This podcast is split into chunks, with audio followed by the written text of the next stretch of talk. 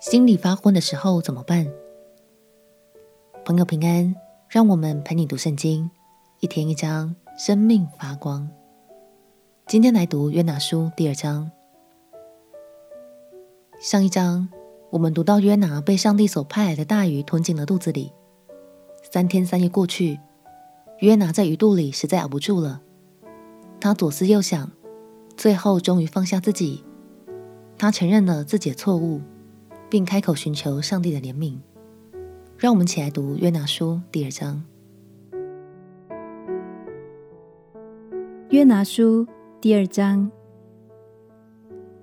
约拿在鱼腹中祷告耶和华他的神，说：“我遭遇患难，求告耶和华，你就应允我；从阴间的深处呼求，你就俯听我的声音。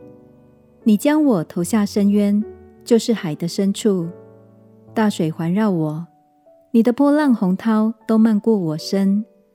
我说：我从你眼前虽被驱逐，我仍要仰望你的圣殿。诸水环绕我，几乎淹没我；深渊围住我，海草缠绕我的头。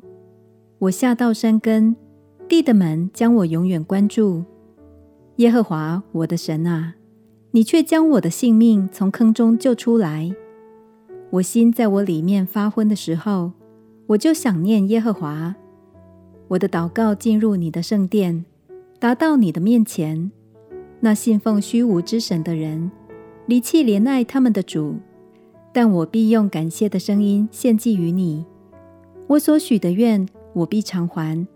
救恩出于耶和华。耶和华吩咐鱼，鱼就把约拿吐在旱地上。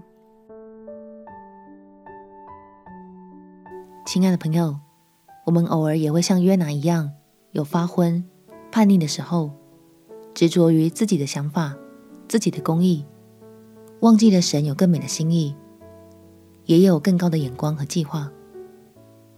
今天就让我们放下自己，来线上祷告好吗？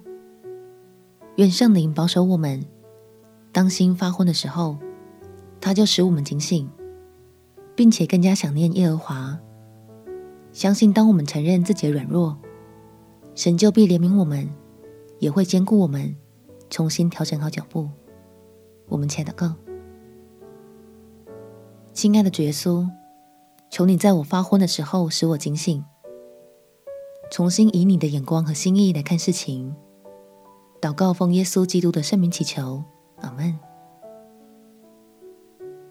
祝福你每天都能感受到神使人满足的恩典。陪你读圣经，我们明天见。耶稣爱你，我也爱你。